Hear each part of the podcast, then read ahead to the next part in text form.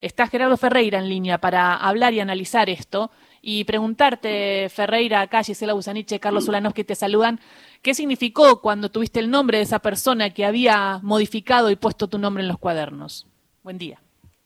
Buen día, Gisela. Buen día, Carlos, tu compañero, ¿no? Carlos Ulanovsky, sí. Carlos. Buen día a la audiencia también. bueno, hoy se cumplen justamente cinco años de mi detención ilegal eh, y es un día para mí muy importante porque es como que comienzo a, recuperar, por decir, mi buen nombre y honor, porque hace dos años y medio comenzamos esta, esta batalla eh, por quitarnos de encima eh, la demonización que nos habían este, instalado y con pericias privadas y contra el Poder Judicial, porque nosotros, en mi abogado, el doctor Barcesat, de entrada dijo, hizo un planteo de que esta era una causa de, diseño por multiplicidad de razones.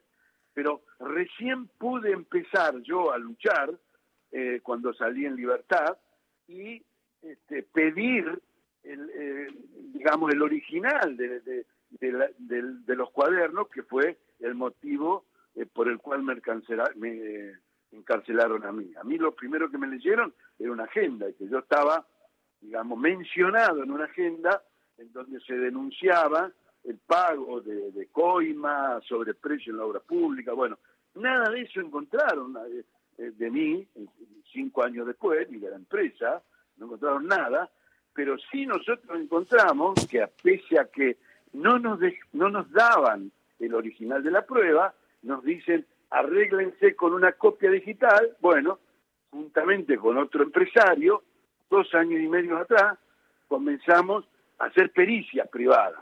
Pericias que tres ya hicimos a lo largo de dos años y medio. Las presentamos a la justicia eh, por falso testimonio de, Centeno, porque yo no, nunca estuve, nunca me vio, no conozco, nunca entregué esos dineros que ellos dicen, y entonces, por falso testimonio, se abre, una, eh, concretamente lo son, eh, abren una causa que donde presentamos la pericia privada. Fueron tres pericias privadas. ¿Y la primera se demostró que, eh, que hubo, digamos, más de 1.600 adulteraciones, enmiendas, tachaduras, sobrescritos, etcétera. En la segunda este, se demostró que dos de los cuadernos donde nos incriminan en forma directa a mí fueron cuadernos que no son una agenda de un chofer, sino eran cuadernos escritos al dictado, todo de corrido. Este, eh, y eso también lo avaló la, la, la, ah. Policía Federal con su propio es decir, que fue en el mismo momento, no fue que iba diciendo cada viaje, sino que se pudo demostrar que había sido todo de corrido con la misma la misma forma, como para demostrar que había sido de corrido, o sea, que había sido dictado. Tremendo.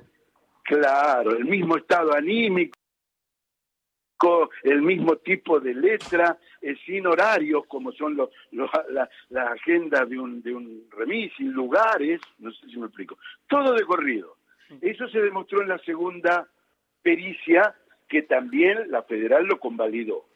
Pero en esta tercera, justamente como eh, ahí advertimos en la primera y en la segunda que parte de las adulteraciones era haberme agregado a mí para poder detenerme, me agregaron a una agenda preexistente. Eh, yo quería saber, yo y lo son, queríamos saber quiénes nos agregaron. ¿Me explico? Y, para eso hizo falta eh, investigar nuevas pericias privadas, siempre contra la voluntad del tribunal oral, que no, nos no solo que no nos dejaba acceder a la prueba principal, que es el original, sino que también quería que esta causa que iniciamos en otro juzgado, eh, recusarlo al juez y llevar todas las pericias al tribunal oral. Nosotros dos veces hubo intento, en dos años, de sacársela al juez que investiga, el único que verdaderamente investiga. Finalmente, fueron rechazadas esas pretensiones de acumularla en el tribunal oral y el juez pudo investigar. Cuando investiga, eh, sobre la base de una nueva pericia privada nuestra, y bueno, encontramos que la letra es del amigo de Cabot y del amigo de Centeno, es el señor Basigalupo. Eh, esa pericia se concluyó hace 18 días, en plena feria judicial. ¿Me siguen? Sí, por eh, supuesto. Pues, pues, muy complejo esto. esa pericia se terminó ahí. ¿Y cómo se terminó? Con la adhesión por unanimidad de todas las partes intervinientes en la pericia. Adhieren nuestros peritos, obviamente, habían hecho la, pericia previa, adhieren eh, los peritos de copometría de la Policía Federal y lo llamativo es que también adhieren el perito de partes, que es un ex policía federal, ex jefe de copometría, y la abogada de, de Basigalupo, que también es, digamos, es o fue miembro de la Policía Federal. Todos concluyen que la letra es de Basigalupo. Él intervino en los cuadernos a lo largo de años, mm.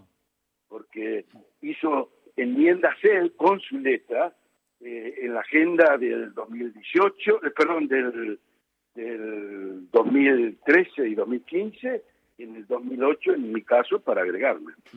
Eh, ingeniero Ferreira, eh, ¿cómo está? simplemente hay, a lo mejor hay que decirle hoy infeliz cumpleaños, ¿no? Este, eso por un, por un lado. digo, hoy se cumplen cinco años, no ha sido un momento feliz de su vida. Y lo que le quiero decir es que eh, los diarios hegemónicos siguen ayudando a la confusión. Eh, tanto La Nación como Clarín hoy, en la página 13, en ambos casos, eh, La Nación titula Cuadernos, un peritaje confirmó enmiendas, pero no afecta la prueba, dicen, ¿no? Y Clarín dice, Cuadernos, una pericia aportó precisiones sobre las tachaduras y dentro del texto que firma Claudio Saboya, dice la justicia determinó luego que esos toqueteos, toqueteos, ¿eh? no cambiaban las imputaciones que ya fueron elevadas a juicio oral. Digo, es, es increíble, la verdad que es increíble que todavía sigan defendiendo esta, esta falsedad, ¿no? 1.600 adulteraciones, toqueteos, como le llama entonces el periodista, eso más es abusivo, no es un toqueteo al pasar. 1.600 adulteraciones que le arruinaron la vida a decenas de empresarios, no solo a mí, Son, y a su familia, y o a sus empresas. Nosotros éramos un grupo empresario que tenía 7.500 trabajadores Hoy tenemos 2.000. No sé si me explico. Familia. Hasta espiaron, me espiaron a mí, espiaron a la familia, nos frenaron todos los contratos, quisieron apoderarse de la empresa, no pudieron porque no les daba, eh, digamos, la, situación legal de los contratos que teníamos con empresas estatales chinas, ¿eh? este, no, no pudieron lograr que los chinos cometieran delitos. Lo fueron a apretar hasta el embajador de China en la Argentina para que entre otra empresa y nos reemplace a nosotros. Después son los que hablan de después son los que hablan de república, ¿no? Y de separación de de instituciones. Es, tremendo lo que está contando y aparte Ferreira, recuerdo también que usted también fue víctima de la dictadura, o sea que también estuvo preso durante la dictadura, entonces es mucho más fuerte saber de que la propia democracia lo, lo, persiguió, hizo una persecución, quiso quedarse con su empresa, lo hostigó eh, lo metió en, preso nuevamente durante un año y medio con cuadernos falsos en los que habían puesto su nombre. Por eso me imagino lo que debe sentir usted al saber quién fue el que escribió y qué espera ahora.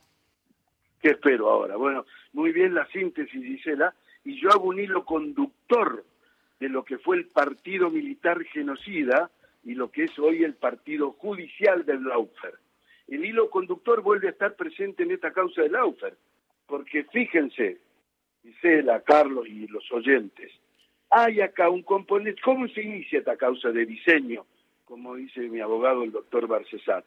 Se inicia con un componente de los servicios de inteligencia, que uno de ellos es, Centeno, que perteneció al batallón 601, que es el que hizo la inteligencia del genocidio, se sigue con un policía federal, que es el ex policía federal, Basigalupo, pero tiene un rol muy importante en las otras dos patas.